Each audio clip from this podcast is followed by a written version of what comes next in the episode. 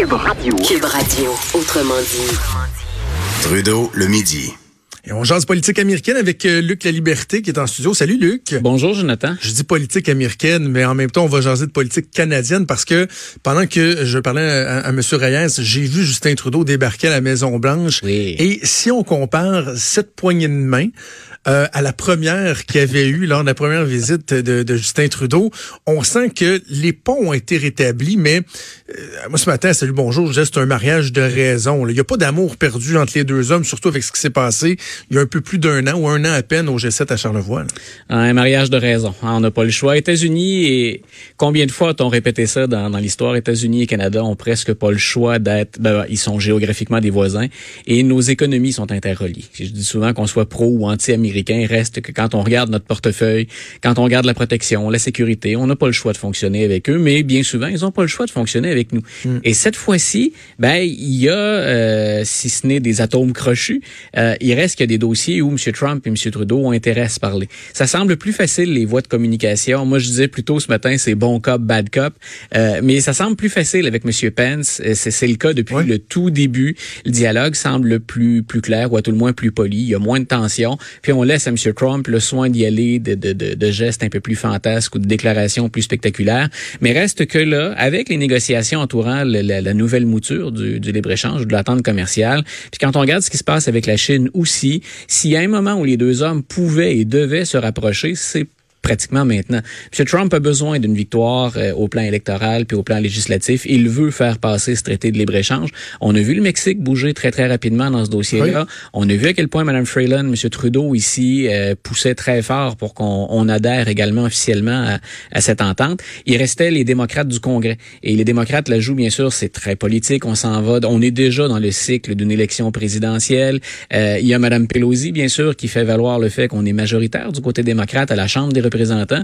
Puis M. Trudeau devrait rencontrer d'ailleurs ben, Mme Pelosi. Oui, oui, c'est ça, c'est à l'agenda. Il va la rencontrer cet après-midi. C'était justement ma prochaine question. Toi qui, qui suis ça de, de tellement près, la politicienne qui est Nancy Pelosi, une rencontre comme ça, bilatérale avec le premier ministre canadien, est-ce que ça peut apporter des, des, des, retombées, des dividendes? Est-ce que Justin Trudeau peut réussir à la convaincre ou c'est une politicienne qui, qui, qui, garde le cap et qui, même si elle le premier ministre du, Canada qui va lui faire des beaux yeux et lui chanter les louanges de cet accord-là, elle ne pliera pas du tout? Euh, pas du tout, j'irai pas jusque-là, parce que les démocrates, plusieurs d'entre eux sont prêts à signer. Ils ont vu d'ailleurs leurs principales hésitations, c'était pas avec le Canada, c'est les lois, euh, les lois du travail au, au, Mexique. On voulait une meilleure protection pour pour les travailleurs. Donc, on, on a dit le Mexique a bougé de ce côté-là. On a apporté des modifications. Puis, je pense que pour plein de gouverneurs aux États-Unis, donc plein de représentants à la Chambre des représentants, il y a des États qui ont tout intérêt à signer la nouvelle mouture de l'accord.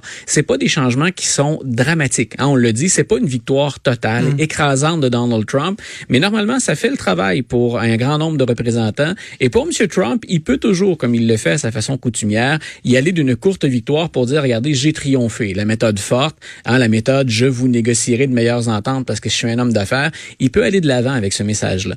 Est-ce que les démocrates ont intérêt à prolonger le supplice encore un peu parce qu'on est en année électorale? Ben, mm. là, c'est ce qui reste à, à voir. Mais je serais, je serais étonné que Mme Pelosi réserve pas un bel accueil accueil M. Trudeau. Euh, ils ont intérêt à travailler ensemble. Le gouvernement canadien, bien souvent, d'ailleurs, va passer plus par le Congrès et la Chambre des représentants que le président américain. Tout ce qui est question budgétaire, c'est le législatif qui a le gros bout du bâton là-dedans. Bien entendu, le président, symboliquement, entre autres, il est incontournable. Alors, j'ai hâte de voir ce qu'il ce qu'il va advenir. Mais moi, je pense qu'on va avoir une réponse très, très polie de Mme Pelosi. Et c'est dans l'intérêt d'à peu près tout le monde ces jours-ci d'adhérer à l'accord. Sauf, bien entendu, si on veut jouer encore une partie de bras de fer politique et refuser à tout prix ne serait-ce qu'une courte victoire à Donald Trump des fois, plus euh, des, des, événements se passent loin, euh, plus on, on, s'en soucie guère, là, ou pas assez. Je veux qu'on parle ensemble de, de l'Iran, parce que les tensions sont de plus en plus importantes.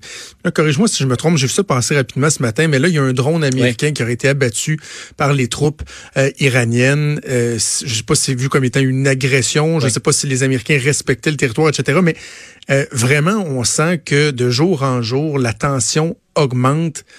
Euh, quelle est ta lecture de la situation? Puis qu'est-ce qu'on peut prévoir? Jusqu'où ça peut aller? Écoute, je, puis pour nos auditeurs qui s'intéressent à ça, d'abord, pourquoi on en parle peu aux États-Unis? Parce qu'en politique étrangère, c'est rarement ça qui va faire pencher la balance. À moins d'un événement comme le 11 septembre, où là, on s'est rangé derrière George W. Bush.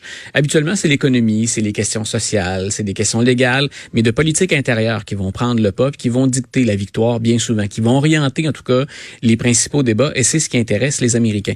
En politique étrangère, ça devrait quand même ces jours-ci les, les inquiéter. Il n'y a pas une journée depuis une dizaine de jours qui se passe sans qu'on hausse toujours le ton un peu plus. Mm. Euh, cette, cette attaque-là contre le drone américain, c'est carrément une réaction au geste des Américains de dépêcher 1000 hommes de troupes de plus au Moyen-Orient. Euh, si tu regardes également du côté de l'administration Trump, ce qu'on dit par rapport à l'Iran actuellement, c'est Al-Qaïda est là. Et on se demandait, mais pourquoi le président Trump ou pourquoi l'administration revient avec l'idée que Al-Qaïda est en Iran? Euh, depuis quand, sur la carte, on a prêté attention à, Al-Qaïda associé à l'Iran euh, dans, dans cette perspective-là? C'est qu'on se comprête comme intention, et c'est majeur à l'administration Trump, c'est de vouloir intervenir militairement contre l'Iran. Et la façon de le faire sans accord du Congrès, c'est d'invoquer une vieille loi qu'on a votée pour faciliter le travail de George W. Bush après le 11 septembre 2001. C'est-à-dire que tout pays qui aurait contribué à mener une attaque contre les États-Unis ou tout pays qui hébergerait, qui aurait sur son territoire ou est protégé donc des gens qui ont contribué aux attaques du 11 septembre 2001, le président pouvait répondre militairement sans autorisation du Congrès. Alors on va loin, c'est vraiment tirer l'élastique, mais alors là très loin, mais on prête cette intention-là actuellement. Ça veut dire que si on décode le message un tout petit peu, puis il faut pas chercher très loin, euh, on serait prêt à intervenir. Parce que, évidemment, je, je veux pas parler de quelqu'un qui minimise les questions relié à l'armement nucléaire, mais c'est ça qui est au, au, cœur de ça.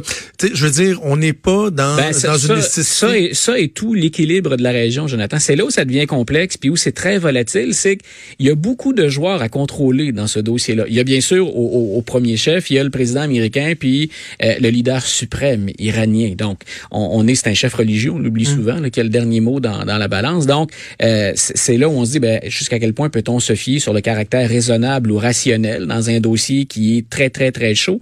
Mais en même temps, il y a tout ce qui a rapport au pétrole. Dans ce coin-là, on a vu, par exemple, les attaques contre les navires, c'est que ça se passe dans le détroit d'Ormuz.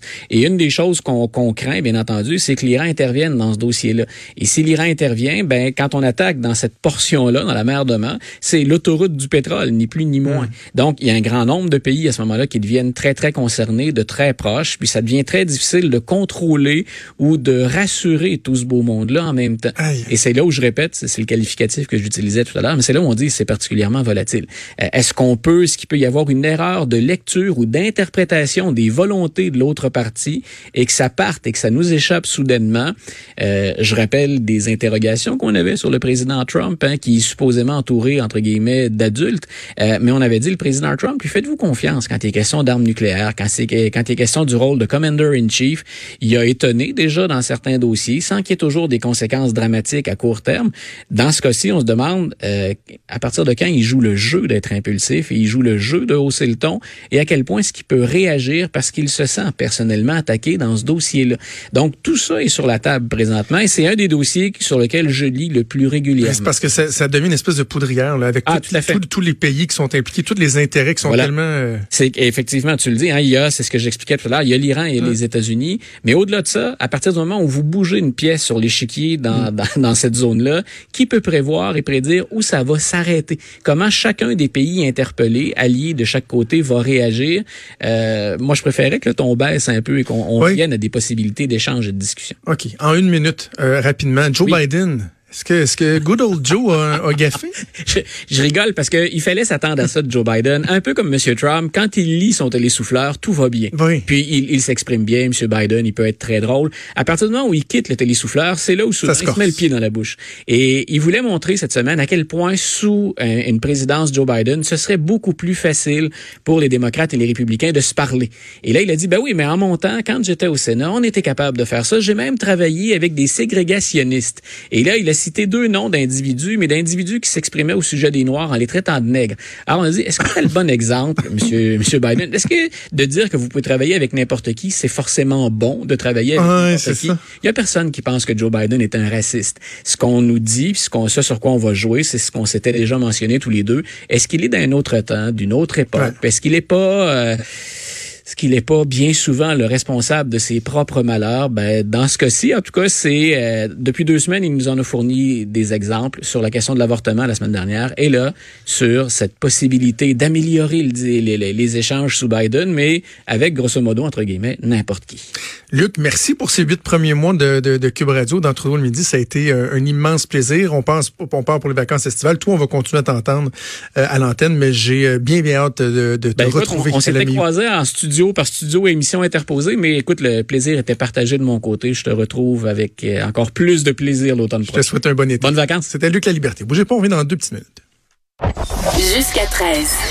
Trudeau, le midi.